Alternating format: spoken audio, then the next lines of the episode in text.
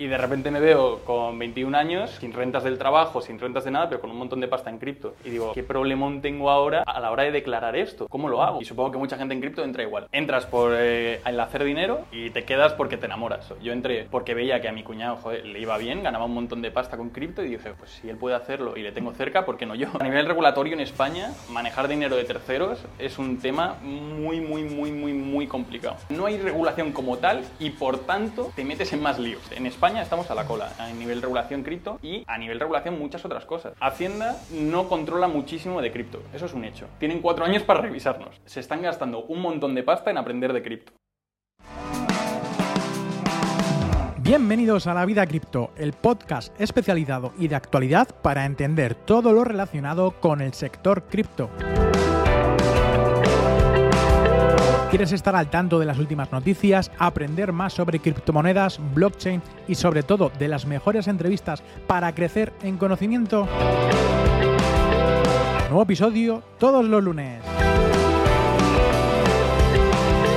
Estás escuchando La Vida Cripto con un servidor, Roberto Sanz. Muy buenas a todos y bienvenidos una semana más al podcast de La Vida Cripto. Hoy estamos con una persona muy importante para mí y sobre todo para la empresa de TaxDown, que vamos a ir hablando de cómo ha crecido y cómo ha llegado a estar trabajando en esta empresa. Si todavía no lo conocéis, pues bueno, Eduardo, que nos lo va a presentar ahora, nos dirá todas las cosas buenas, eh, malas, a la hora de hacer la declaración, si hay que, eh, en este caso, fiscalizar y, tributar todas las criptomonedas, hay que declararlas o no, nos lo va a decir ahora aquí en este, en este podcast. Lo primero de todo, ya sabéis que el podcast se llama La Vida Cripto, tenemos una newsletter también que se llama igual, lavidacrypto.com, en el cual, pues bueno, actualizamos toda la situación del mercado de manera semanal. Damos información, noticias, eh, hacemos airdrops, hacemos un montón de cosas totalmente gratuito y todos los sábados por la mañana lo vais a poder leer. Este podcast se emite todos los lunes por la tarde y bueno, pues eh, lo podéis escuchar en Spotify, en YouTube Music, en Apple Podcasts, en iBox, un montón de plataformas de podcasting. ¿De qué vamos a hablar hoy? Pues bueno, hoy está con nosotros Eduardo Armenteros, eh, que es analista de inversiones y tributación cripto en TaxDown. Además nos hablará un poco del proyecto, un proyecto que tenía o tiene de Blockchain Global Investors. Ahora, nos contarás un poco sobre ello. Y a veces escribe cosas en un blog, como dice él. ahora nos contará un poquito más sobre ello. Y bueno, pues aquí está Eduardo Armenteros. ¿Qué preguntas le vamos a hacer hoy, entre otras muchas? Pues eh, lo que no han ganado dinero con cripto deben informar de sus inversiones. O sea, si no hemos ganado tenemos que declarar eso. ¿Está del lado de la regulación cripto? O sea, Eduardo está al lado de la regulación, entiendo que trabajando en una empresa así, creo que sí. ¿Hacienda sabe las criptos que tenemos aunque no se los digamos? Y bueno, pues estas y muchas otras preguntas, como de las futuras CBDCs, ¿qué opinas sobre, sobre ellas? También te quiero preguntar sobre ello. Nos lo va a contestar ahora aquí en el podcast. Así que bueno, bienvenida, muchas gracias por estar aquí, bienvenido, perdón, y un placer. Muchísimas gracias. ¿eh? Cuéntanos, ¿qué tal? ¿Cómo, ¿Cómo estás? Lo primero de todo. Pues muy bien, ahora mismo en mitad de la campaña de la renta, que justo para nosotros es un pico de trabajo bastante, bastante fuerte, así que nada, muchísimo trabajo, pero bueno, muy ilusionados porque la verdad que estamos eh, con muy buenos números. Así que nada, muy contento. Bueno, hay que decir que se acaba la renta, ¿no? Estamos grabando justamente a día 1 de, junio del año 2023 y se acaba dentro de muy poquito, ¿no? La renta. ¿Cuándo, el ¿cuándo, hay que declararlo, el último día? El plazo de la renta es, o sea, realmente a nosotros nos queda un mes. O sea que hasta el día 30 de junio tenemos para hacer nuestra declaración de la renta. Vale, vale. Bueno, preséntate un poco de forma rápida cómo has llegado a trabajar aquí, quién eres, de dónde vienes, qué has estado estudiando y demás para poder conseguir pues, un puesto de trabajo en una muy buena empresa. Vale, pues eh, yo empecé, bueno, yo soy de Madrid, he estudiado aquí toda la vida, tanto el colegio como la universidad. En la universidad fui al IE, estudié Derecho y ADE en inglés. Y yo la verdad que he llegado al mundo cripto un poco, supongo que como todos, un poco de rebote, de que te cuentan, te suena, empiezas a entrar.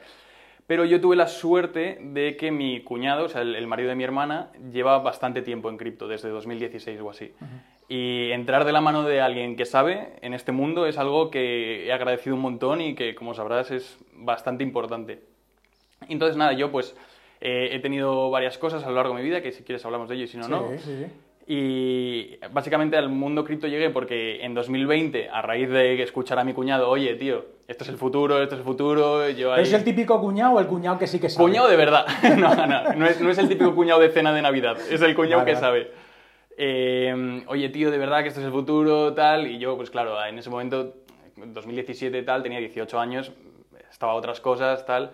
Y de repente en la uni, pues ya empecé a meterme un poco más en serio, le empecé a escuchar y dije, oye, pues, ¿cómo mola esto? Tal. Me empecé sobre todo a interesar por el tema de economía a nivel macro, que cuando empiezas a saber de macro en general, te empieza a interesar mucho el aspecto cripto. Y, y me empecé a interesar, me empecé a meter y empecé a invertir en 2020. En 2021 como sabéis, Bullrun, todo iba espectacularmente, nos iba tan bien que empezamos a adentrarnos en el mundo del trading los dos, trading con apalancamiento, empiezas a ganar un montón de pasta porque todo sube en esa época, claro, te crees el tío más listo del mundo y de repente me veo con 21 años que sin rentas del trabajo, sin rentas de nada, pero con un montón de pasta en cripto. Y digo, ¿qué problemón tengo ahora a la hora de declarar esto? ¿Cómo lo hago? Sí. Y claro, ahí digo, pues tengo dos opciones, o no declarar nada o buscar a alguien que me ayude a declarar esto. La de no declarar nada personalmente me daba bastante dinero, eh, o sea, bastante miedo porque ya era una cuantía importante de dinero, entonces dije, pues mira, voy a declararlo. Empecé a ir a un montón de gestores, amigos de mis padres que son gestores, gestores por aquí, que si empresas grandes. Los tradicionales de siempre. Tradicionales. Nadie me lo cogía, nadie. Todo el mundo me decía, lo siento, aquí no te lo hago, lo siento, pero esto es complicado para nosotros, etcétera. Nadie me lo hacía. Y entonces yo, claro, me empecé a estar y dije, pues mira, me lo hago yo. Entonces me empecé a meter en fiscalidad cripto a tope y empecé a estudiar fiscalidad cripto por mi cuenta, pero... Claro, entendiendo que con la regulación española, ¿no? Con la regulación española, claro, porque yo me veía que tenía que hacer la declaración de la renta, que, que eso empezaba en abril, y digo, oye, no, no me da tiempo, o sea, yo tengo que ponerme las pilas de esto. Entonces aproveché justo que estaba haciendo el TFG de Derecho y el TFG de Derecho lo hice de fiscalidad en criptomonedas. Entonces maté dos pájaros de un tiro y me puse a estudiar fiscalidad de cripto a tope. Empecé a buscar consultas vinculantes, empecé a, meterme en ese mundo a lo bestia. Y de repente vi que era un mundo que me gustaba y que nadie sabía. Entonces, eh, porque hay mucha gente que sabe de fiscalidad y hay mucha gente que sabe de cripto, pero gente que sepa de fiscalidad y de cripto y sobre todo gente que sepa de fiscalidad de cripto habiendo operado, que para mí eso es clave, que lo noto mucho cuando hay un asesor que se le ve que el tío se ha interesado y se ha visto, pues yo qué sé, vídeos o ha aprendido en algún curso o cosas así. Se nota mucho cuando alguien ha operado de verdad. Cuando alguien sabe lo que es meterse en un liquidity pool, meterse en DeFi, cuando sabes que has hecho tantas operaciones que ya ni te acuerdas de lo que habías hecho. Entonces se nota mucho cuando alguien sabe de, de, eso. Entonces, nada, aprendí un montón de fiscalidad, un montón, un montón, un montón, hice el TFG que me fue súper bien tal y me preparé yo con, mi, con CoinTracking, me preparé yo mi declaración de la renta y me la hice. Y entonces, eh, a raíz de eso, pues nada, empecé a asesorar a amigos míos, etcétera, que también tenían cripto y que no sabían cómo declararlo, pues empecé a ayudarles a hacerlo y tal. Y en esas yo estaba en último de carrera haciendo los dos TFGs. Uno era el de ADE, que lo hice de tokenización de bienes inmuebles, tipo renta y tal. Y el de, Derecho, que era el que te decía este de fiscalidad y a la vez estaba trabajando en Merck, que es una empresa farmacéutica, pero como prácticas de, de, universidad. ¿no? Bueno, ¿y cómo es que te ha dado a ti por estudiar la fiscalidad? ¿Solamente porque he visto una necesidad en ti y creías que podía haber una necesidad en los demás? ¿O realmente porque creías que aquí se gana dinero, por ejemplo? O sea, lo primero, sobre todo, por necesidad, y eso es así. Pero es verdad que muchas veces empiezas con algo por necesidad y luego descubres que, oye, que te acaba gustando. Y a mí la fiscalidad, especialmente de las cripto, me apasionó porque es un mundo tan nuevo que tan poca gente sabe que digo, bueno, primero hay un hueco de mercado aquí mm. espectacular, porque es algo que en el futuro, si como yo y seguro que tú y muchos de nosotros pensamos que esto cada vez va a ir a más, llegará un momento en que, claro, esto se va a tender a regularizar, va a tender a haber cada vez más fiscalidad, impuestos vamos a pagar siempre. Como decía Benjamin Franklin, solo hay dos cosas ciertas en la vida y es la muerte y los impuestos. Dije, pues mira, impuestos y cripto, que a mí me gustan ambos y que va a haber un hueco de mercado, pues me meto a esto a tope. Y entonces, en ese trámite que yo estaba en la farmacéutica terminando los TFGs y tal, de repente vi un puesto de trabajo que se ofertaba en TaxDown para alguien, buscaban a alguien de inversiones, no solo de, de criptomonedas, sino de inversiones. Entonces, nada, hice la entrevista y claro, en la entrevista o sea, yo eh, controlaba muchísimo, es verdad, o sea, queda un poco feo decirlo, el entrevistador no, no, sabía lo que estaba... Claro, o sea, yo llegaba un momento en que sabía más que el entrevistador, entonces dije, este es mi hueco, o sea, esto es lo mío, y además yo tenía muy claro que yo, aunque haya estudiado Derecho, no quería ir a despacho tradicional, yo a mí me gusta muchísimo la tecnología, me gusta muchísimo lo, que está todo el día cambiando, el mundo de las cripto, etcétera, y quería ir a una startup, algo que tuviese mucho frenetismo, mucha capacidad de crecimiento, etcétera, y dije, joder, cripto, fiscalidad y startup, o sea, es mi sitio Lo perfecto, todo, ¿no? mi sitio perfecto. Entonces la entrevista fue increíble porque claro, yo dije, oye, pues mira, ya en la entrevista dije, pues podéis mejorar esto, esto, esto, yo haría esto, yo haría un partnership con CoinTracking, que es lo que hemos Lo que hecho. se ha hecho, sí. Haría tal, tal, tal, tal y tal, porque al final hay un problema en el mercado que es que hay gente con cripto, hay mucha gente que no quiere declarar, que hablaremos de eso también, Sí. y hay mucha gente que quiere declarar y quiere hacer las cosas bien y no sabe cómo hacerlo y no tiene a nadie al que acudir. Dije, joder, pues vamos a meternos aquí y a, y a solucionarle la vida a esta gente. Cuéntanos un poco qué es TaxDown, porque al fin y al cabo se está hablando de que es una startup que se dedica a hacer las declaraciones de la renta de empresas y entiendo que particulares. Que por cierto, pondré por aquí una imagen que yo llevo haciéndola, creo que son 5 o 6 años ya con TaxDown. Sí. O sea, yo creo que desde el principio. Ah, desde los primeros, mira de qué los bien. primeros. Y para que lo veáis, os pondré una, una imagen por aquí por encima. Eh, quiero, quiero que nos digáis, que nos expliquéis qué es TaxDown eh, para todas aquellas personas y sobre todo la gente que nos está viendo está más orientada al mundo cripto. ¿Qué ofrecéis en este caso a aquellas personas que, lo que tú has dicho, no tienen ni idea de cómo hacer la declaración, que siempre ha sido mi caso, y que vosotros lo hacéis muy bien en ese, Vale. en ese sentido? Pues, vale, TaxDown es una empresa que empieza con tres fundadores, eh, que son Joaco, eh, Álvaro Falcones y Quique. Los tres se juntan y dicen, oye, aquí ya tenemos un hueco de mercado brutal, que es que en España obligatoriamente la gente tiene que hacer la declaración de la renta y no existe un proceso realmente eficaz para hacer eso. Realmente la gente se entiende, ¿no? Que la gente que tiene dinero va a un asesor fiscal y la gente que no tiene dinero acepta el borrador de la renta. ¿Qué pasa con el borrador que da Hacienda? Que es verdad que dentro de todos los países, especialmente la Hacienda española, está bastante avanzada en eso y el, el programa PADERE que le llaman, que fíjate si, si tiene ahí ya Abuelo, conno- connotación, eh, está bastante bien. ¿Y ¿Qué pasa? Que en el borrador de la renta no se aplican las deducciones automáticamente. Entonces es un dinero que nosotros como ciudadanos tenemos derecho a eso, pero no estamos consiguiendo acceder a él. Entonces la idea era cómo conseguimos hacer un proceso muy sencillo para que la gente se ahorre dinero haciendo la declaración de la renta y no tenga que gastarse ese dineral en ir a un asesor. ¿Cómo hacemos que el carnicero del barrio o eh, una persona que es taxista o un profesor, cualquier, o sea, personas normales y corrientes puedan tener acceso a eso? Entonces, como siempre, con tecnología, porque al final va- el mundo va hacia ahí, a hacer... Si, si yo tengo que clicar 100 veces en un, en un mismo botón, es más eficaz pararte a pensar una hora, ¿cómo hago para no volver a picar ese botón 100 veces? Que no pensar cómo voy a clicar ese botón más rápido. Programación y eficiencia. Programación y eficiencia, que es tal cual. Entonces lo que se hizo fue desarrollar un algoritmo que comparaba los datos que teníamos nosotros como usuarios con la ley. Entonces, así, para entenderlo rápido, lo que haces es, tú le dices, oye, estos son mis datos, porque además nosotros estamos conectados con la agencia tributaria. Entonces, tú dices, este es mi DNI. Entonces nosotros ya cogemos toda tu información. Cogemos los datos fiscales, cogemos lo que has pagado en nóminas, o sea, lo que te han pagado en nóminas, lo que has tenido de rendimientos de capital, etcétera, toda tu información. Y decimos, vale, esta persona, el algoritmo detecta, tiene 24 años, gana menos de X dinero y vive en Madrid. Deducciones, ta, ta, ta, ta, ta, ta, ping, alquiler de Madrid. Se la aplico. Así, pa, pa, pa, pa. Entonces, forma automática o- Todo de forma súper automática. Entonces, una persona simplemente entra en TaxDown, va respondiendo a las preguntas, que son preguntas que están pensadas para que lo entienda todo el mundo, porque es verdad que el mundo fiscal y el de derecho Cuando en vas a hacer el borrador da miedo, o Da sea, miedo, no sabes sí, qué, sí. qué- qué hay que tocar.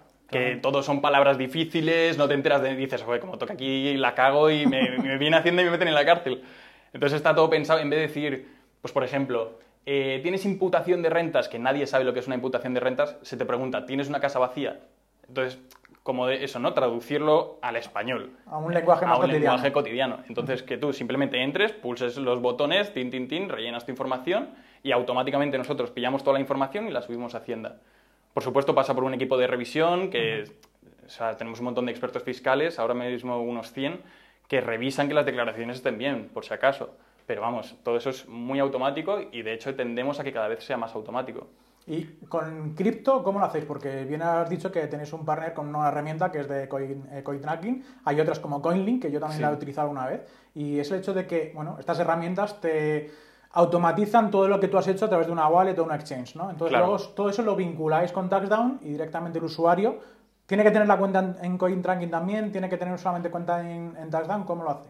Vale, pues eso, o sea, como te decía antes, hay un hueco de mercado que es gente con cripto que va a declarar, entonces como siempre lo que buscamos es la automatización, lo que hicimos fue hablar con CoinTracking y decir, oye, integraos con nosotros y nosotros nos encargamos de toda la parte de la declaración y vosotros os encargáis de toda la agregación. Para el que no lo sepa, CoinTracking es un agregador de transacciones cripto, es decir, lo típico ¿no? es que hayamos operado en Binance, Coinbase, KuCoin, que si tengo Metamask, que si Trust Wallet, que si he operado en 15 blockchains, etc. Al final es muy difícil hacer el cálculo, ¿no? Entonces, CoinTracking lo que hace es agregar toda esa información automáticamente. Tú imagínate que has operado en Binance, te bajas el CSV, lo subes. Que tienes una wallet que has operado en Ethereum, en Polygon y en Solana. Pues te, la traquea automáticamente. te la traquea automáticamente. Entonces, CoinTracking coge toda esa información a cholón, pum, pum, pum, pum, pum, te la ordena y te hace el FIFO, te lo calcula y te calcula las ganancias y las pérdidas que has tenido.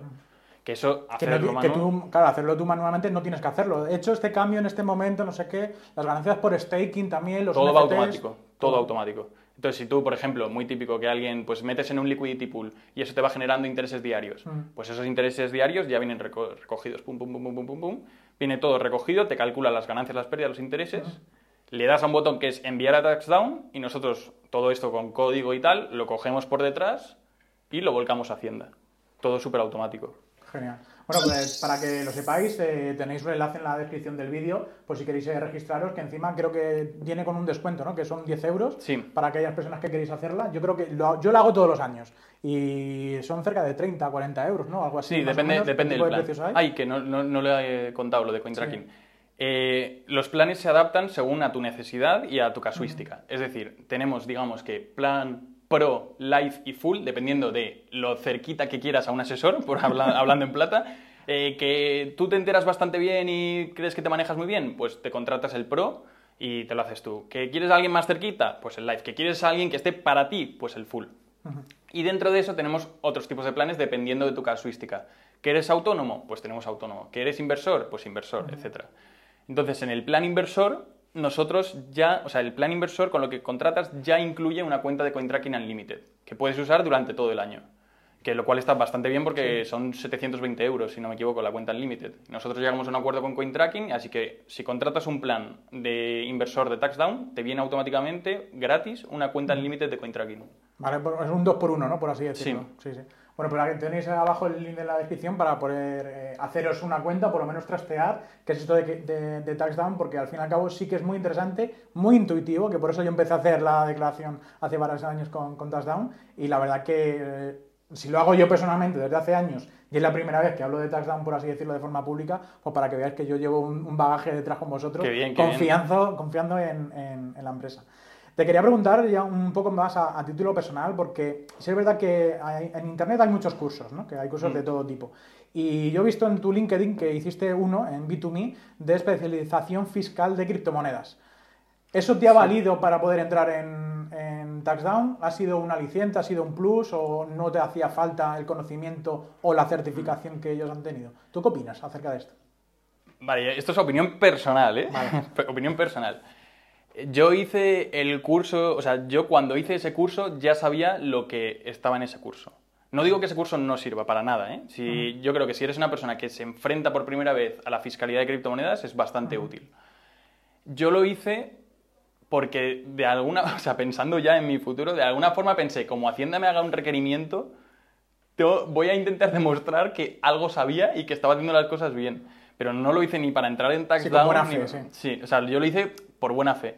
Realmente y por tener algo que acreditase de alguna forma que yo sabía de fiscalidad de criptomonedas. Entonces, lo único que había en ese momento cuando lo hice, pues era el curso de fiscalidad de Bit2Me. Sí que lo recomiendo hacer si no tienes ni idea de fiscalidad y, te quieres enterar, pues sin problema. Pero no lo veo como algo que digas, va a ser algo que, te catapulte a, tal. Tengo una pregunta que mucha gente me, pregunta por redes sociales Instagram, es donde más recibo yo preguntas.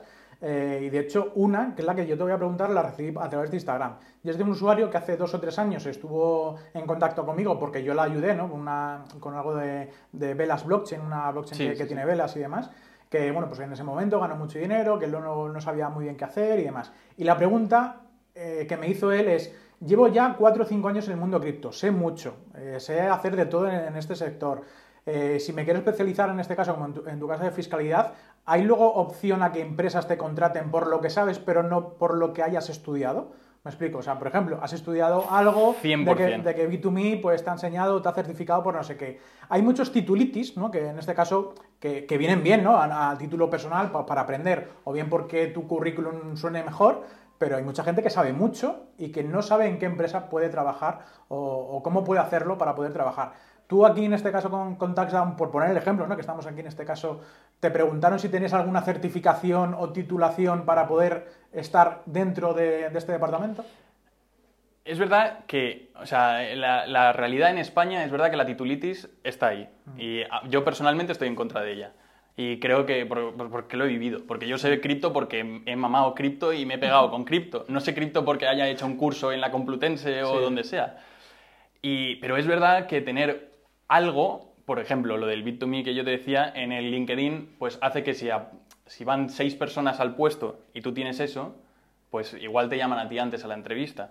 Luego ya en la entrevista demuestras lo que sabes. Y por mi experiencia se mide muchísimo más lo que sabes y lo que eres capaz de hacer que el título. Sobre todo en el mundo cripto, porque en el mundo cripto hay mucho humo en el tema de los cursos, hay mm, realmente no hay nada. Y los que sabemos de cripto, realmente ves cuando un curso tiene valor o cuando no. Porque lo hemos mamado, Pues, sabemos claro. explicarlo o, o lo que Claro. sea, ¿no? Y tiene muchísimo más valor una persona que lleva tres años pegándose con cripto y que se ha metido en DeFi, que, ha sufrido rack pulls, que tal, que, que, vamos, que lo hemos vivido todos, Sí, sí, que ha perdido pasta, que ha ganado, que tal, vale muchísimo más una persona así que una persona que haya hecho un curso. De hecho, aquí en el podcast estamos hablando un poco de la regulación, le voy a hacer unas cuantas preguntas de las más eh, comunes, ¿no? por, por así decirlo, pero que sepáis que va a venir dentro del, a, una masterclass que nos va a dar de fiscalización a la gente que está ahí dentro de la, de la vida CryptoPro. Así que que sepáis que podéis hacerlo, vamos a dar clases con, con personas que, de, alto valor y con empresas realmente que son poderosas y que saben lo que están hablando. Y sobre todo aquí tenéis el, ejemplo claro de, Eduardo. Te quiero seguir preguntando ya un poco también, vamos a ir mezclando las cosas, ¿no? que a mí me gusta mucho eso, es eh, a título personal, ¿qué objetivos tú tenías cuando tú empezaste en este sector? De decir, bueno, mi cuñado que me decía, méteme, eh, métete en el mundo cripto y demás, en ese momento, ¿qué objetivos tenías en la vida y qué objetivos tienes ahora? ¿Has cumplido alguno? Qué, qué buena pregunta, ¿eh? Eh, Vale, en el momento, 100% te diría, y si no te mentiría, que era por la pasta. Y eso es así. Yo, eh, y supongo que mucha gente en cripto entra igual. Entras por eh, el hacer dinero y te quedas porque te enamoras. Y, es, y eso, a mí me pasó exactamente eso. Yo entré porque veía que a mi cuñado joder, le iba bien, ganaba un montón de pasta con cripto y dije, pues si él puede hacerlo y le tengo cerca, ¿por qué no yo? Así tal cual. Y entré. También me, me ayudó mucho a enamorarme de cripto el tema que mencionaba antes de la macroeconomía y política y tal, que a mí es un tema que me interesa mucho. Y pues como lo de las CBDCs y tal, que luego hablaremos, pues cuando empiezas a ver, eh, pues te lees el white paper de Bitcoin y empiezas a ver de qué va por detrás, no ya a nivel especulativo, sino ya por detrás, eh, te enamoras. Y a nivel tecnología, Más. espectacular también. Entonces, objetivo que tenía al principio, seguro, ganar dinero. ¿Lo conseguí? Pues en bastante de parte sí, pero como todos los que vivimos el bull run de 2021, te crees súper listo cuando estás ganando dinero y cuando todo empieza a caer, te, te sigues no crey- sabes qué hacer, ¿no? te sigues creyendo igual de listo y empiezas a cometer errores, que a mí me pasó. Tuve la suerte de salir lo suficientemente antes de todo el golpe y, o sea, porque yo seguía haciendo trading. Yo empecé a hacer trading y, y es que operación que hacías, operación que ganabas mucha pasta. Iba ganando, iba ganando, iba ganando y cuando empezó a caer 2022, pues error de novato de hago operaciones de venganza, de estas que me han quitado mil, pues ahora le meto un por dos y intento luego doblarlo. por cuatro y luego por por seis. cuatro y por seis y ves que vas palmando pasta y llegué- empecé a palmar mucha pasta y dije, mira, ya, o sea, es- es- para con el trading, holdeo y, y Gestión otros- del riesgo se le suele llamar a eso. Gestión de riesgo cero en ese momento. O sea, en, en el momento uno, gestión de riesgo cero, y cuando ves que empiezas a palmar pasta, por, o sea, tuve la suerte o, o la cabeza de salir. No lo suficientemente pronto como me hubiese gustado, pero lo suficientemente antes como para que me haya ido bien. Entonces, eso, pues objetivo ese sí conseguido. Objetivo de aprender de cripto, que también es otro objetivo que me puse, de intentar saber lo máximo posible de cripto, bueno, y esto lo sabréis vosotros los oyentes y tú también, cuanto más entras en cripto, más te das cuenta de lo poco que sabes. Sí, sí, sí. Increíble. Yo, o sea, llevo yo 5 o 6 años aprendiendo y digo, pues si no sé nada. Ya, luego total. ves a uno a- a- viendo una, una ponencia de que está hablando de las ZK Rollups que vienen, Sí, cuando sí, estaban sí. hablando de ello hace dos años, dices, pero qué- ¿de qué está hablando? O sea, Totalmente. no, no sé ni, ni siquiera trabajar en la BNB Chain, por así decirlo, y me está hablando de las ZK Rollups que vendrán dentro de dos años, que ahora poco a poco están Están entrando, en- ¿no? y, ahora cuando ya están ahí dices, ah, mira, tal. Pero claro, es que es... Ahora vas entendiendo las cosas, ¿no? Cuando vas toqueteándolas, o sea, fíjate cómo son las mentes, tan prodigiosas muchas, muchas de ellas, en el caso de Vitalik o todo su equipo, ¿no? Que al final acaban desarrollando Ethereum y siguen desarrollando cosas, que están desarrollando cosas dentro de dos o tres años que se puedan ir implementando poco a poco, ¿no? Es, es alucinante el mundo cripto. Y también, eh, claro, hay tantísima Mm. información que es muy difícil. Por eso, por ejemplo, tu newsletter es algo, a mí me parece fantástico, porque hay tantísima información Sí. que es Muy muy, difícil encontrar lo importante. Entonces, o sea, trabajos como el tuyo a mí me parecen fundamentales para la gente que esté intentando aprender de cripto, de verdad. ¿eh? Muchas gracias, muchas gracias. Damos aquí un saludo también a Víctor, que también es parte de, la vida Cripto Pro y de la vida cripto, así que un saludo para él. Eh, ¿Cuáles son tus fuentes de ingresos? Ahora actualmente tú has ganado dinero con cripto. Eh, ¿Tienes algún otro proyecto anterior? Porque una de las preguntas que te había dicho al principio era Sí. que habías trabajado o estabas trabajando o habías creado una empresa que, que era Blockchain Global Investors. Investors, sí. Eh, ¿Esa empresa sigue en pie? Eh, ¿qué- ¿qué, qué es lo que hacéis allí en este caso? Porque tiene que ver con las inversiones, ¿no? Sí, o sea, esa empresa, lo que hicimos, pues claro, en ese momento en que todo iba estupendamente y ganábamos mucha pasta, de repente todo el mundo a tu alrededor quiere meter en cripto y ve en ti una fuente y claro, a nivel regular, o sea, a nivel regulatorio en España, manejar dinero de terceros es un tema muy, muy, muy, muy, muy complicado. A nivel tradicional te tienes que incluso registrar y te- tener una serie de cursos y demás, ¿no? Sí. Pero a nivel cripto, A nivel cripto es incluso, o sea, no hay regulación como tal y por tanto te metes en más líos. Entonces, no es que te digan, oye, aprueba este examen y entonces puedes hacerlo. Es, no hay nada, tú verás. Entonces, claro que, que si te pillan, ¿no? No es que si te pillen, sino que te, te dicen, estás controlando el dinero de estas Claro, te personas. pueden salir. O sea, depende por dónde te salgan. Claro. Es que no hay nada en lo que te puedas basar, que ese es el problema. Mm. Entonces, en ese momento, pues decidimos correr el riesgo y lo, eh, lo estuvo funcionando durante bastante tiempo y era básicamente un vehículo de inversión. Era una SL en la que gente pues metía dinero y funcionábamos así, Como un fondo. como un fondo de inversión. ¿Qué pasa? Que, claro, a medida que empiezas a manejar ya cuantías en serio y tal, y empiezas a ver que te metes en problemas legales, o sea, porque realmente no estás haciendo nada ilegal, pero claro, es un tema muy gris, en, Es- en España por lo menos, hay otros países, por ejemplo, Luxemburgo está bastante avanzado en eso, en España está bastante en el aire, entonces nosotros decidimos cerrarlo porque nos iba lo suficientemente bien como para no necesitarlo, o sea, para manejando capital propio, nos iba lo suficientemente bien como para no necesitar capital de terceros, entonces lo decidimos cerrarlo, también a raíz de que entrase yo en Taxdown, que me consume mucho tiempo, etcétera, pues eh, lo cerramos, pero bueno, en su momento funcionó y fue bien. Yo lo sé por experiencia personal también, que yo mucha gente lo sabe. He estado trabajando cerca casi dos años en un fondo de inversión, desde el inicio hasta prácticamente el año pasado. Y da la casualidad que justamente lo que dices tú, aquí en España está todo muy gris. Entonces la regulación tuvo que venir aparte en otros países como Gibraltar, Claro. en, en Dubái creo que era, en, Belobaba. en Belobaba, Belobaba Fan. Y luego también en, en Estados Unidos a través de un tercero que también te incorporaba a poder Claro. eh, controlar dinero y demás. O sea, aquí en España está todo muy capado. Sí. ¿Tú qué opinas respecto a, esa regulación? Que ¿Por qué limitan tanto aquí en España el crecimiento tanto de startups como también en este caso re- relacionados con, con cripto y blockchain? ¿Por qué? O sea, yo veo dos cosas principales. La primera es falta de conocimiento por parte de los reguladores, que eso es, es palpable totalmente. O sea, por ejemplo, no, no sé, cuando ves regulaciones que salen, que hay veces que dices, pero ¿cómo estás, o sea, ¿cómo estás haciendo esto si no ves que es que no funciona así? O sea, es que eso, alguien que haya estado, ni siquiera un cripto master, o sea, alguien que lleve un poco en cripto sabe que eso no es así. Pero claro, la gente que está arriba haciendo esa regulación no conoce que es un poco lo que pasó con Internet al principio también. Al final yo estoy convencido de que eh, cada vez habrá más regulación, cada vez regulación más eh, actualizada, nunca tan actualizada como la tecnología, porque la tecnología siempre va por delante de la regulación, pero cada vez irá más.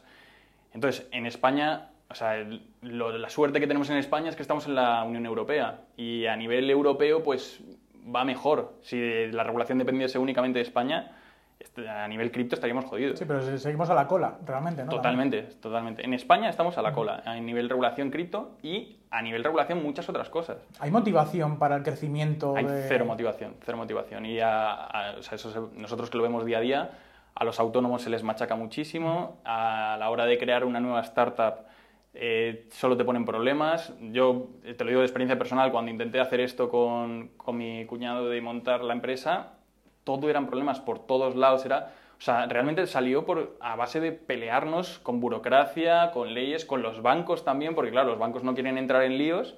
Te dicen, oye, voy a abrir una cuenta de una SL, vale, ¿a qué se dedica la SL? Tal, uf, no, no, no, nosotros no cogemos eso. O sea, todos son problemas y la verdad que es una pena porque creo que en España hay talento de sobra para, pues, o sea, caso súper cercano, los tres fundadores de TaxDown, que son españoles los tres, eh, venían de San Francisco. Y es que en España hay mucho talento que se ve obligado a salir fuera y es, es una pena, eso deberían arreglarlo 100%. ¿Tienes algunos días, recuerdas algunos días eh, dentro de Taxdown o cuando tú estabas ya en el mundo cripto, decir, guau, qué alegría, eh, es- hoy he ganado tanto o ha pasado algo en mi vida que, que me emocione mucho? ¿Has tenido algún día de esos para recordar que siempre vas a, a recordar? Pues- ¿Una operación súper buena Sí. o, o esta inversión que hice hace dos meses, hoy he vendido y he ganado tanto? Tengo una muy buena y una muy mala. Venga. La muy buena, y la- además las dos son con la misma moneda.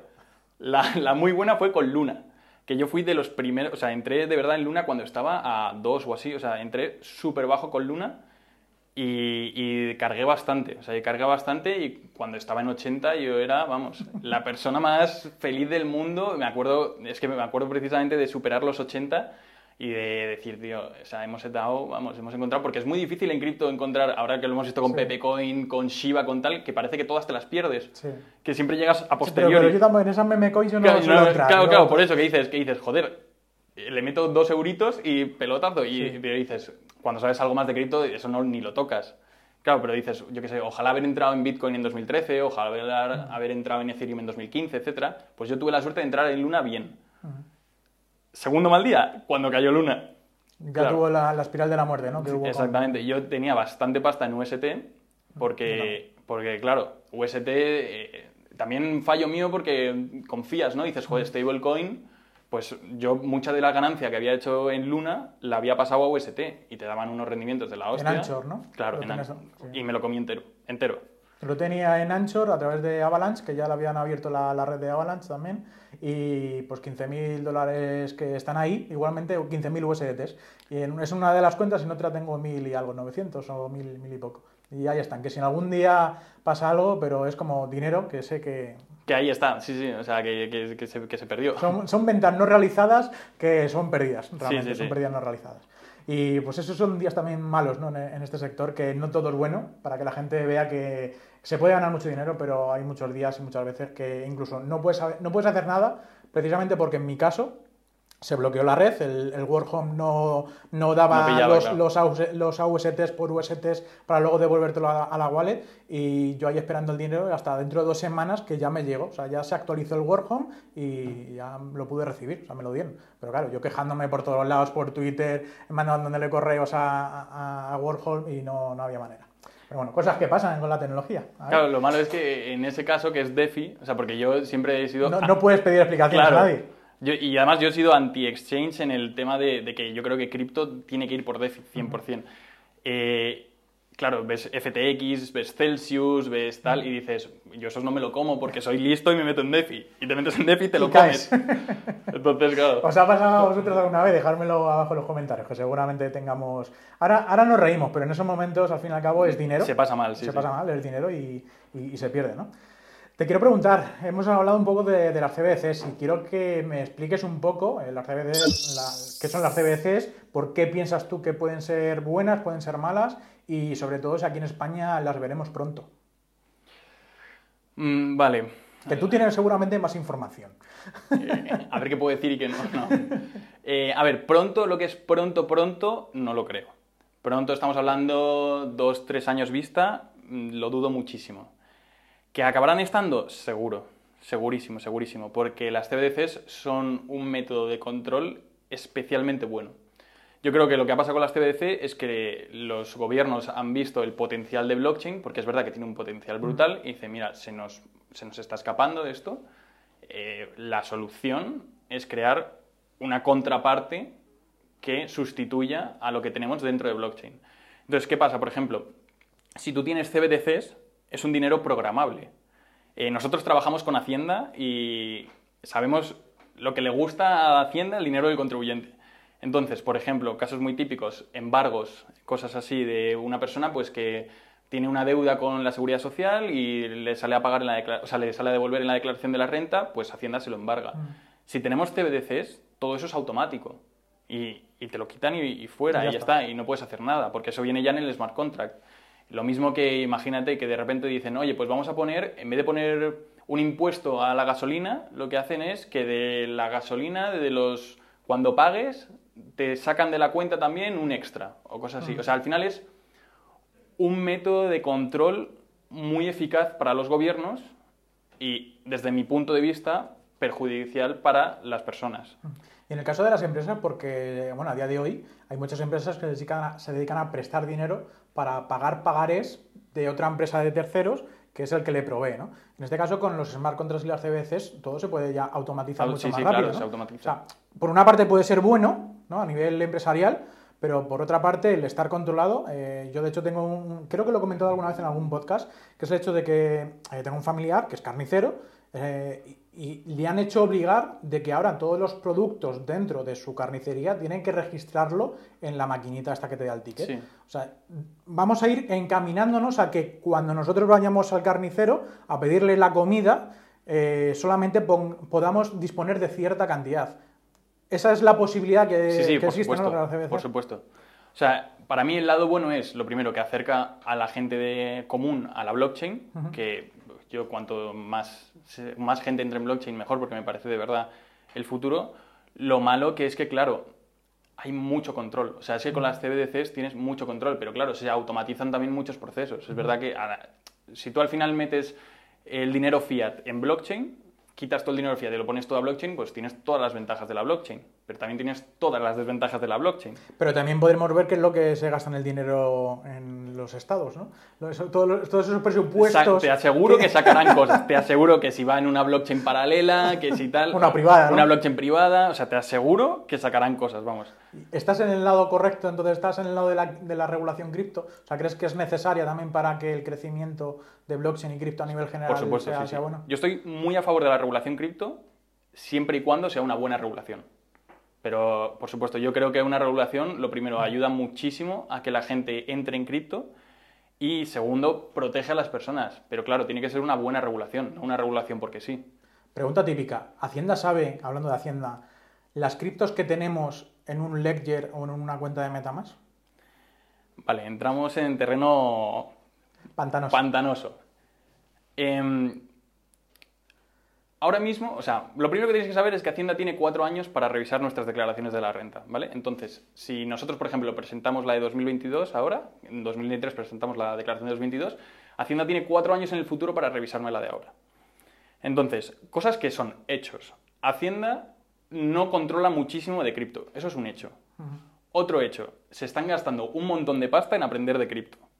Otro hecho, tienen cuatro años para revisarnos. Entonces, eso, eso es como está. Ahora mismo, a día de hoy, no tienen mucha idea y es verdad, pero están formándose muchísimo en cripto. Nosotros en TaxDown, para te digo un dato, hemos tenido un 1400 más por ciento de notificaciones sobre criptomonedas que el año pasado. O sea, mucho, mucho, mucho más volumen. Se están poniendo las pilas. Y dentro de unos años, entonces, ahora mismo, a día de hoy, ¿saben lo que tenemos en el ledger? No. ¿Es nuestra obligación declararlo? Sí, por si acaso. ¿Saben lo que tenemos? No. Pero puede que en un futuro aprendan a hacer trazabilidades y, entonces ya puedan tirar para atrás. Lo que sí que vemos mucho, que es algo que le preocupará seguro a muchos de tus oyentes, es el típico mensajito que sale en los datos fiscales de sabemos que ha operado con monedas virtuales. ¿Eso significa que Hacienda sabe que tú tienes Metamask, que tienes Ledger, qué tal? No. Lo que significa es que Hacienda sabe que tú has hecho un envío desde el banco a un exchange. Entonces imagínate, nosotros desde el Banco Santander mando mil euros al Binance, Hacienda sabe que yo he hecho ese movimiento. Lo que no sabe es qué he hecho yo después con ese dinero. No lo sabe hoy. Quizás... Binance va a facilitar esos datos a Hacienda Justo si Binance- se los pide o de manera automática. Justo Binance está ya inscrito en España desde hace unos meses, así que Binance lo facilita, se los pida o no se los pida. Eh, luego hay otros muchos exchanges como KuCoin, Gateio, eso ya cada uno sabe, Que están fuera de. que están fuera de Unión Europea, están fuera de tal, que no tienen KYC, etc. Pero si Hacienda le pide a Binance, oye, dame los datos de este tío, que tú cuando haces, entras en Binance, tienes un KYC, entras con tu DNI, Hacienda dice, oye, dame los datos de Eduardo. Pues te dice, mira, ha hecho estas operaciones. Hacienda todavía no sabe, la gran mayoría de las personas que trabajan en Hacienda todavía no saben leer un CSV de Binance para saber que ha habido una retirada a un DeFi Sí. o tal. Pero en el momento en que sepan que ha habido una retirada DeFi, de ahí ha habido una retirada Ledger, etcétera, pues Hacen esa trazabilidad de cómo poder moverlo. y- a día de hoy no saben hacerlo, pero estoy absolutamente convencido de que en el futuro sabrán hacerlo. En el caso de que, como bien has dicho tú, ¿eh? ¿no? de, de que nosotros con nuestra tarjeta bancaria, BBVA, Santander o el banco que sea, hacemos una compra en la página web de Ledger o de Trezor. Ya saben que estamos comprando algo relacionado con Sí. las criptomonedas, ¿no? porque son empresas destinadas a, a- a libros mayores, ¿no? en este caso con, con los dispositivos, para poder guardar cripto ahí. No saben qué otra vinculación tenemos. Si, si estamos enteramente o íntegramente fuera del entorno centralizado, o sea, si recibo yo dinero de tu, una cuenta tuya a una mía, por ejemplo, y yo eso lo envío a un Ledger o un Trezor, no ha pasado por nada bancario mío, ¿podrán llegar a identificarlo? O sea, yo te pongo en el caso más extremo. Me temo que no te puedo... y estas son las últimas preguntas y en la masterclass no nos dará más información. Eso, eso te, te comento fuera de cámaras. Venga, vale. bueno, si empezaras de cero, ¿cripto sería tu lugar, tu lugar número uno en el cual volverías a entrar? O sea, 100%. ¿empezarías otra vez en cripto? ¿Empezarías de alguna otra manera? O sea, ¿cómo empezarías de nuevo en el, en el sector? ¿Aprenderías más antes de invertir? ¿O compro y luego ya me doy la hostia, la hostia aprendo y, y- y empiezo a estudiar? Eh, pues buena pregunta. Yo soy de los que creen que se aprende andando. Entonces, yo sí que soy de los de métele 100 euros o un dinero que A ver qué pasa. un dinero que tú estés dispuesto a perder. Yo siempre a, a mi familia se lo decía como, mira, si vas a meter dinero en esto, que sea como el típico dinero que sin querer te has dejado en el capó del coche, has arrancado y dices, me cago en la puta Sí. y me lo he dejado. O sea, que eso sea tu mayor sufrimiento. Porque como empieces a meter cosas en serio, eh, lo llevas crudo. Entonces, yo sí que soy de los de, métele, aunque sea 10 euros, y trastea. Y trastea con Metamask, trastea en DeFi y tal. Por supuesto, siempre informándote. No te vas a poner a trastear sin informarte. Entonces, por ejemplo, Metamask, pues te lees lo que es Metamask, aprendes lo que es Metamask y tal. Que ya piensas que sabes lo suficiente, pues métete. Liquidity Pool, te lees lo que es un Liquidity Pool, te ves vídeos, tal, tal, tal. Oye, pues yo creo que ya entiendo el funcionamiento de un Liquidity Pool. Pues métele pasta a un Liquidity Pool y mira a ver qué pasa y cómo funciona. Y métete en Etherscan y mira cómo son los movimientos y tal. O sea, Aprender también un Sí. poco por, por tu parte. Yo también creo que es, es interesante aprender por tu parte porque puedes entender muchas cosas o te vas a hacer muchas más preguntas y luego vas a seguir buscando y más. Pero también creo que es, es normal y es bueno el... Bueno, pues si te lo puedes permitir pagar un curso y que te lo vayan haciendo por más, más, eh, más grano, oye, pues enséñame, al igual que vamos a un máster, al igual que vamos a, Por supuesto, a sí, cualquier sí. otro a cualquier otra academia, a, a lo que sea, ¿no? Eh, te quiero preguntar también por eh, las criptomonedas que tú tengas ahora mismo. ¿Tú tienes cripto actualmente? Sí. ¿Tienes algún portfolio así mentalmente de qué es lo que tienes en tu, en tu wallet? Sí, pues tendré un 50% Bitcoin seguro. Debo tener un 30 Ethereum y un 20 de altcoins, pero tampoco muy pequeñas. O sea, en general mis altcoins suelen ser... Del top 100 para Sí, arriba, ¿no? top 100. Eh, Igual tengo algo más, más abajo de top 100, pero en general casi todo mi portfolio es top 100. ¿Y gastas tus criptos? O sea, las gastas en el día a día, en comprar, en servicios, en... Y no, y te digo por qué. Porque eso tributa. Que eso, sí, bueno, ya lo explicaré en la clase, pero si tú vas con tu tarjeta de Binance, con Bitcoin, por ejemplo, Sí. y pagas, imagínate, yo compro la compra de Mercadona con mi tarjeta de Binance. Puedes tener euros también en la, en la cuenta de Binance y ir tirando Bueno, sí, si tienes Claro. euros, eh, pero eso es como si tuviese euros en sí. la cuenta. Yo digo de las cripto. Sí, sí. Si tiro de criptos, estoy realizando una inversión y por lo tanto una ganancia o una pérdida por la que tengo que tributar e incluirlo en la declaración de la renta. Entonces imagínate que yo compro Bitcoin en 2013, tengo un montón de pasta y digo, pues oye, en vez de vender mis cripto y tributar por ello, pues yo lo que voy a hacer es pagar la compra con Bitcoin. Pues cuando pagas la compra, tributas por ello y pagas, tienes que pagar impuestos por eso. Sí, porque vendes una parte de tus bitcoins Sí, o lo que sea para darle al comercio la, la parte en euros o en dólares o, o lo que sea. Eh, herramientas. Me gusta mucho hablar con personas con qué tipo de herramientas utilizáis día a día, porque me gusta probar cosas nuevas, me gusta ver qué tenéis en el teléfono móvil, en el ordenador. ¿Qué- ¿Cuáles son las herramientas que utilizas tú cotidianamente? Que fuera de WhatsApp o fuera de lo normal. O sea, fuera de redes sociales. Sí, y sí, tal. sí. Algo que utilizas, por ejemplo, eh, yo utilizo ahora mucho Notion, que para mí pues, Sí. eh, me, me libera mucha carga de trabajo, de, de despistar o de tener todo desfragmentado. Lo tengo ahí todo muy bien colocadito. Yo uso una parecida que se llama Todoist. Todo esto, sí. Sí, Sí, ¿se la conoces? sí, también la conozco. Pues esa la uso un montón, sobre todo en el trabajo, eh, porque te permite mucho ordenar en prioridad número uno, prioridades chiquititas. Eh, esa la uso muchísimo. Eh, también utilizo, pero ya como herramienta de trabajo, muchísimo, muchísimo todos los días CoinTracking. Que claro, eso, Claro, pues, claro. eso tengo que utilizarlo. De todas maneras, aunque lo utilices eh, diariamente, aunque lo hagas una vez al año, puedes utilizarla, conectas todas tus Sí, cuentas sí, y lo hace automáticamente, ¿no? Que tampoco Claro. hay que estar... Yo, por ejemplo, lo uso mucho para control de portfolio. En vez de utilizar The Bank o yo qué sé, que eso que te permite, o sea, The Bank está muy bien, o Nansen, por ejemplo, Sí. está muy bien para seguir Zapper tu- también la Zapper, pero claro, en Zapper no puedes meter tu Coinbase, tu tal, tu- todo. O sea, yo utilizo mucho CoinTracking para nivel control de portfolio y controlar muy bien las ganancias y pérdidas que voy teniendo. Dentro, creo que dentro de la vida cripto tenemos una, una parte de herramientas y ahora mismo el nombre no me acuerdo, pero sí que había una, tipo de bank, que sí que te permitía conectar Meter, eh, exchange. meter exchange. Y es descentralizada. O sea, tú te conectas con tu, Ah, pues no la con conozco. tu wallet. La tengo ya apuntadita por ahí y la, la gente lo, lo puede ver. A ver si me acuerdo, la investigo y la pongo por debajo para, para que lo veáis. Bueno, vamos a pasar al juego de preguntas rápidas. Esto es como un partido de tenis, Vale. ¿vale? Yo te digo una palabra, una pequeña frase y lo primero que se te pase por la cabeza, pues me, me lo contestas. Sobre todo, antes de nada, vamos a empezar, que si queréis eh, hacer la declaración de la renta, que os queda prácticamente un mes, mucho menos de un mes, pues tenéis 10 euros de descuento si lo hacéis a través del enlace, que es un enlace de afiliación, así que al fin y al cabo, pues bueno, un pequeño beneficio por ver este podcast que, que va a ir para mí. Eh, importante, a ver, eh, las dos primeras siempre son iguales. La primera es blockchain, Transparente, criptomonedas, especulación, y ahora empiezan las buenas. Hacienda,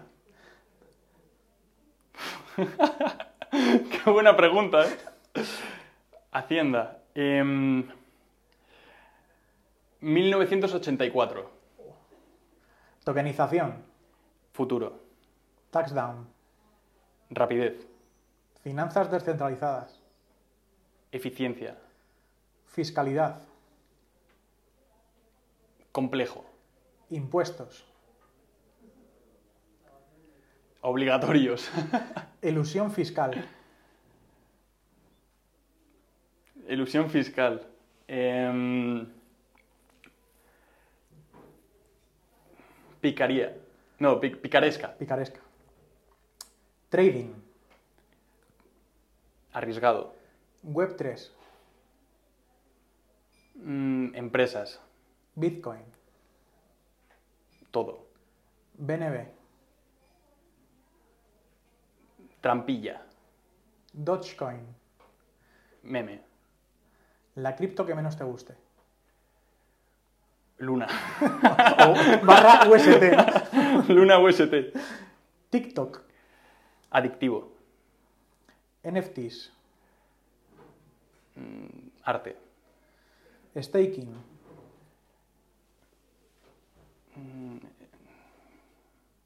Rendimientos. minería, Nodo. una persona que admires, Eh, mi padre. mentor o mentora que hayas tenido Mm, o que tengas. sí, aquí, aquí bastantes, la verdad. ¿Te puedo decir varios? Sí, ¿eh? Pues Marta, que es la persona con la que yo he entrado de la mano, y, y realmente los tres founders, porque son increíbles. Tres proyectos web 3 preferidos. Mm, Uniswap, 100%.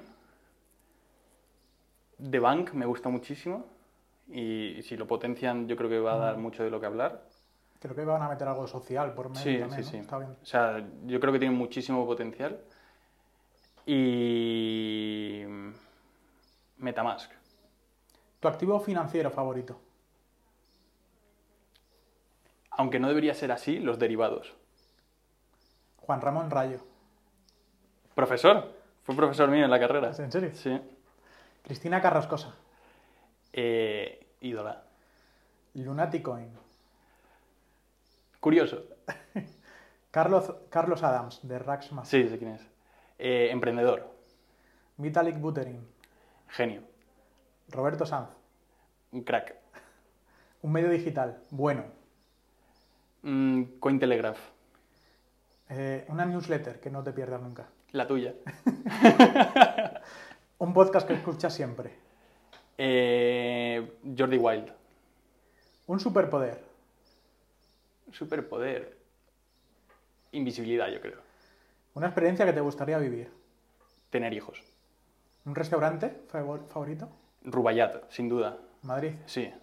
Si no has estado, recomendadísimo. De, carne. De carne. De carne. Carne solomillaco, Rico, buenísimo.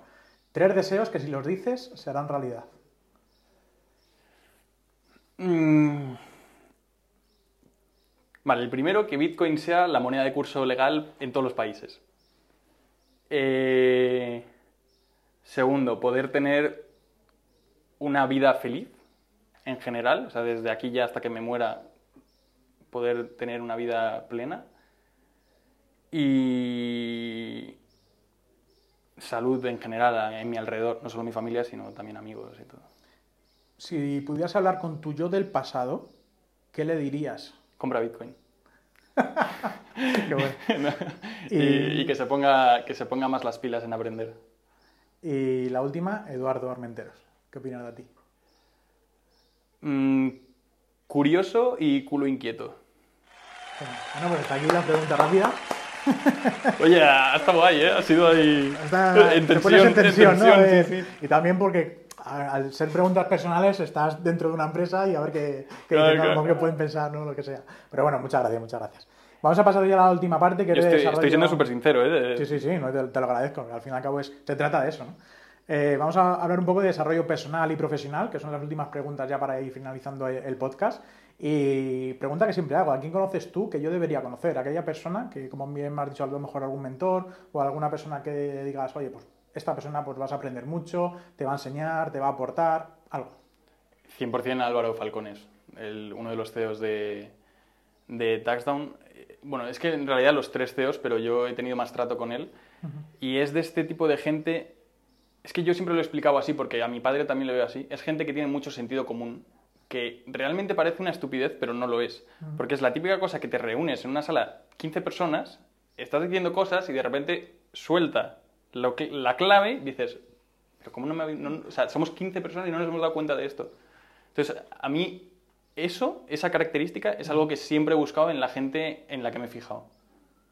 ¿Qué hábitos y, y rutinas sueles tener para mantenerte proactivo, que tengas una buena productividad y estés más o menos feliz, como es lo que tú quieres conseguir? ¿Qué es lo que sueles hacer?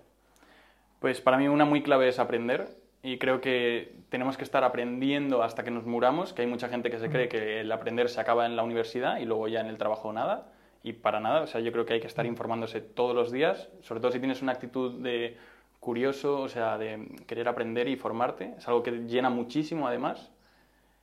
Y otro hábito que intento es el deporte, pero que claro, eh, todos sabemos Cuesta, ¿no? que, cuando entras en el mundo laboral cuesta, pero joder, al final siempre es algo que dices, joder, qué pereza, pero cuando vas estás nuevo. Entonces, ¿Trabajas muchas horas aquí en TaxDown o, o, eh, tienes un horario más flexible? ¿Cómo lo, cómo lo haces? especialmente la campaña de la renta es, es- es duro, es duro. Eh, sí, sí, sí se echan horas, pero también creo que es por el tipo de persona que soy, porque hay gente que no... O sea, yo creo que he hecho más horas de las que debería, pero porque me gusta mi trabajo y me gusta lo que hago y soy de los que si está haciendo algo le gusta acabarlo y que esté bien. ¿Qué se dedica una empresa, a- o sea, qué se dedica la, la empresa de TaxDown cuando ya se acaba la declaración de la renta? Hasta el año que viene. ¿Qué, qué suele hacer? Una pregunta muy típica esa. Pues parece una tontería, pero preparar la siguiente campaña de la renta, porque ¿A parece... nivel de publicidad o...? Todo, todo, Ah. todo, todo, porque parece, o sea, realmente esto es como un engranaje brutal, es- o como un iceberg, ¿no? Que en el iceberg solo se ve la punta y debajo del iceberg hay una masa de curro brutal. Entonces, claro, eh, el gobierno saca una nueva ley de IRPF. Pues eh, todo eso hay que estudiarlo, eh, programarlo con los programadores, hablarlo con producto para que se cree el producto, hablarlo con diseño, con publicidad, o sea, al final es muchísimo trabajo por detrás. Y luego todo lo que tenga que ver con impuestos que no es declaración de la renta. Estar al día también, ¿no? De lo que va saliendo en el BOE, de, las nuevas tendencias o, lo que sea, ¿no? ¿Cuál es la lección más importante que hayas aprendido de momento en, la vida, en tu vida? ¿Qué es lo que te han dicho? pues he aprendido a controlar la gestión del dinero. pues mira, igual a no ser tan impulsivo, a pararse más a pensar las cosas. Que no sea lo primero que se te pase por la cabeza. Sí, y además eso me lo dijo un profesor. me dijo, tío, literalmente te has pasado de frenada. eso, y, sí, yo creo que eso lo llevo aplicando desde bachillerato y, y es, o sea, es que es verdad. Soy una persona muy impulsiva y es verdad. En los días que, que dices tú, ¿no? que ahora durante estos dos, tres meses que has estado y que todavía te queda un poco ¿no? lo de la, la declaración, ¿Qué es lo que te motiva a seguir adelante, a, levantarte por la mañana, a venir a, currar, a hacer esto y luego ir a tu casa y seguir haciendo cosas? Seguramente que no creo que estés parado, mucho, ni mucho menos. ¿Qué es lo que más te motiva a ti? Pues sin duda, para mí es hacer algo que te guste. O sea, yo esto lo he hablado con muchos amigos míos que están en empresas más grandes, que ganando más dinero y tal. Joder, yo soy feliz haciendo esto. Entonces, para mí eso vale más que, que nada en el mundo. Yo nunca he llegado un domingo que diga, qué putada que mañana es lunes. O sea, porque yo el domingo por la noche estoy pensando, joder, claro, entonces esto de la cripto, ¿cómo lo podemos hacer? Tal, no sé qué. Al final te sientes parte de algo y, yo creo que esto también va un poco en la personalidad, que hay gente que ve el trabajo más como un voy de tal a tal hora y ya está.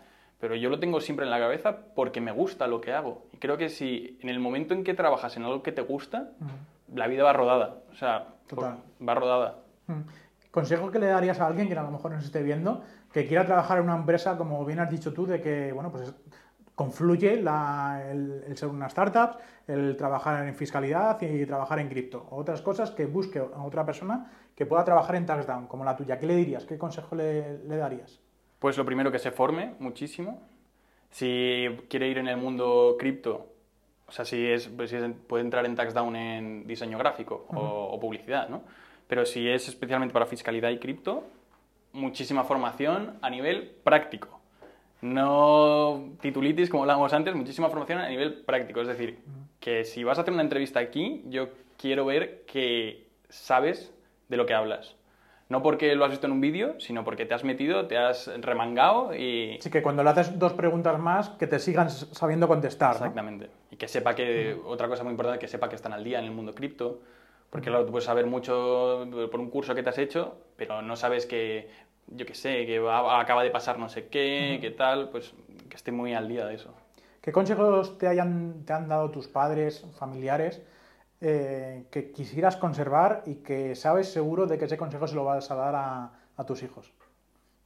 Que... Si que los tiene. esa es la idea. Veremos dentro de unos años, que todavía soy muy joven, pero esa es la idea. Eh, pues supongo que uno muy importante es priorizar la felicidad antes que todo. Y eso, cuando eh, mucha gente que está en la uni y tal, que tú tienes un público también así más joven, de veintipico años, cuando empiezas en el mundo laboral, se te empieza a olvidar el resto de tu vida. Y sobre todo si te gusta tu trabajo, te empiezas a embarcar mucho, tal, tal, tal, y te, te metes a fondo y, joder, la vida no es solo eso. O sea, creo que es muy importante recalcar que al final lo que estamos aquí es para ser felices ni para ser el más rico del cementerio, ni para eh, tener a la novia más guapa del mundo. O sea, al final lo que tienes que ser es feliz. Y si estás haciendo algo que no te hace feliz, pues buscar las maneras de cambiarlo. ¿Qué es para ti la libertad? Pues lo primero es, bueno, la libertad en general es poder hacer lo que quieres cuando quieres. Eso es, para mí eso es la libertad. Sin que nadie te lo impida. Sin que nadie te lo impida y ya en opinión personal sin molestar a los demás. Pero hacer lo que quieres cuando quieres. Es decir, si, y eso va, lamentablemente o no lamentablemente, un poco ligado a la libertad financiera. Si, si tienes el suficientemente dinero como para poder hacer lo que quieras de verdad, pues a tope. Por ejemplo, yo, yo qué sé, yo por mucho que quiera irme mañana a Ámsterdam con mis amigos, no puedo, porque tienes una, estamos, una responsabilidad. Tienes unas responsabilidades. Entonces, la libertad es hacer lo que quieres cuando quieres. Y la felicidad es compatibilizar esa libertad con las responsabilidades. Muy buena. ¿Te ha gustado? Me ha gustado. ¿Cómo describirías un día perfecto para ti? Porque me dices que un domingo te levantas y que el, el, lunes que vas a hacer esto, estás pensando cosas y demás. ¿Cómo sería un día perfecto para ti? Compatibilizando amigos, familia, trabajo. Sí, mucha gente dirá que estoy loco, pero para mí incluye trabajo seguro. El mío también. Si no es en Taxdown, es trabajo por mi cuenta o es, o sea, seguro incluye trabajo. Eh, Dedicarle gente... horas a algo que es fuera de lo común, sí, ¿no? Sí, sí, 100%, vamos. O sea, yo nunca he sido mucho de fiestas ni de cosas así y hay gente que dirá, pues yo irme una semana a Ibiza con mis amigos, o sea, yo igual soy más feliz echando 10 horas aquí que de verdad, ¿eh? Pero bueno, para gustos colores. Sí. Entonces, para mí un día perfecto involucraría seguro trabajo que me llene. Porque si es un trabajo uh -huh. que no me llena, no. Un trabajo que me llene como es este. Eh, tiempo con mis amigos, con mis amigos más cercanos, de, de, amigos de calidad, con mi pareja y a ser posible también con mi familia. Si un día cumple eso, que afortunadamente para mí cumplen casi todos, uh -huh. pues estoy satisfecho. ¿Crees que la tecnología avanza muy rápido? Que yo creo que sí. ¿Cómo crees que TaxDown o todas las empresas nos veremos dentro de cinco años? Porque si ahora actualmente ya podemos registrar todo de forma cripto y demás con este tipo de herramientas, eh, ¿qué diferencia habrá tecnológicamente de aquí a cinco años? ¿Qué, ¿Qué, crees tú que va a venir ahora después? Pues, hombre, está claro que la tecnología avanza y cada vez más rápido. Y eso es, o sea, es una curva exponencial. ¿Utilizas inteligencia artificial? Sí. Sí, sí, sí. ¿Para qué? Es que no sé si te lo puedo contar, te lo juro, ¿eh? No sé si te lo puedo contar. si quieres ahora fuera de cámaras te lo Venga, cuento, vale. pero para tus oyentes sí utilizamos inteligencia artificial. Sí utilizamos y cada vez vamos a usar más. Eh, no, es que creo que me meto en un lío si digo detalles, así que no voy a dar detalles. Venga, pero, vale. pero, vamos, 100% lo utilizamos. ¿Qué podemos hacer más o diferente todos los que estamos dentro de este sector cripto de divulgación y demás? Yo intento hacerlo con el podcast, con la newsletter, con, con, los canales en, en, en, redes sociales, pero ¿qué crees que se necesita más para llegar a una adopción cripto de manera mundial? Pues yo veo muy claro que tenemos que adaptarnos cada vez más a la gente corriente. O sea, yo creo que en el mundo cripto hay una barrera de entrada fuerte. En el tema de que es algo complicado, algo muy tecnológico, o sea, si yo le quiero enseñar cripto a mi padre o a mi madre, hay una barrera de entrada fuerte. Entonces, tenemos que entre toda la comunidad, pero tú, yo, eh, los que tienen exchanges centralizados, los que diseñan DeFi, eh, porque en total, en todo el mundo cripto tenemos que intentar encontrar la manera de que la barrera de entrada cada vez sea menor uh -huh. y sea muy fácil acceder al mundo cripto. Creo que se va, está consiguiendo y cada vez más, pero queda trabajo por delante. Mira, has estado hablando de uno de los proyectos eh, de los que te he preguntado, de los eh, proyectos Web3, uno de ellos has dicho Uniswap.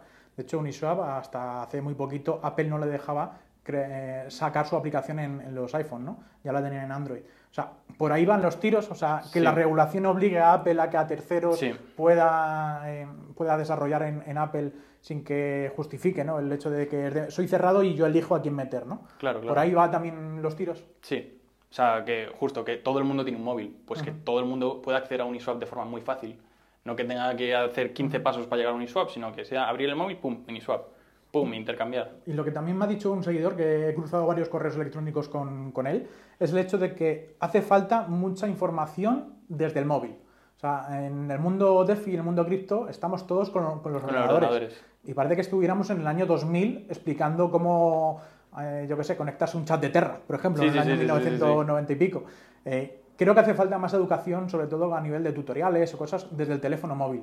Pero claro, todo eso necesitamos que las aplicaciones que hoy en día estén, estén nativas o que sean familiarizadas o que se familiaricen ¿no? con el, el, diseño adaptative o responsive o algo así, ¿no? Para, para el teléfono. ¿Crees que eso es necesario? O sea, yo lo veo en mis datos, en mis estadísticas, y el móvil, o sea, me ven y me leen más desde el móvil que desde el ordenador. ¿Por qué no avanzamos más en ese Totalmente, sector? o sea, totalmente de acuerdo. Totalmente de acuerdo. No sé si has probado la aplicación de Metamask en el móvil. Sí, sí, la tengo. Pero, o sea, comparada con la del ordenador, años luz. Sí, sí, sí. O sea, totalmente. Y, y a mí, aunque no me gusten mucho los exchanges centralizados, es una manera también de bajar la barrera de entrada y tiene que ser muy intuitivo entrar a un exchange centralizado desde el móvil, bajarte la app, que con unos muy pocos clics puedas comprar cripto. O sea, en general... Moverte, ¿no? Sí, moverte en el mundo cripto tiene que ser más fácil. Porque además nosotros ya estamos sesgados por todo lo que hemos aprendido, ¿no? Eso sería bueno como coger a alguien que no sepa de nada y decir, vale... Te voy a enseñar claro. a hacerlo fácil, ¿no? De, claro, claro. Bueno, pues hasta aquí el podcast de hoy. Eh, que sepáis que tenéis el enlace en la descripción para poder eh, hacer vuestra declaración de renta si todavía no lo, habéis hecho o para la del año que viene. Y que os darán 10 euros de descuento eh, si contratáis alguno de los planes, ¿no? Creo Exactamente, que el, cualquiera de ellos. o algo de ellos. Vale. Y sobre todo, si queréis que hagamos una masterclass pronto o más tarde con, Edu, pues nos lo decís abajo en los comentarios. Todas las personas que estéis dentro de la newsletter pro, pues que sepáis que sin coste alguno, pues también va, a estar con, con todos nosotros. Edu, muchas gracias por estar aquí. Ha sido un auténtico placer. El, Lo mismo digo, de verdad. ¿eh? Conocerte aquí en persona, que hemos estado cruzando muchos mensajes y, demás por redes sociales. Y espero que os haya gustado a todos vosotros. Ya sabéis, cualquier duda o consulta que tengáis acerca de la fiscalía cripto, pues dejo también el Twitter de, aquí de Edu, pues si queréis hablar con él. Muchas gracias. Nos vemos en el siguiente. Hasta luego.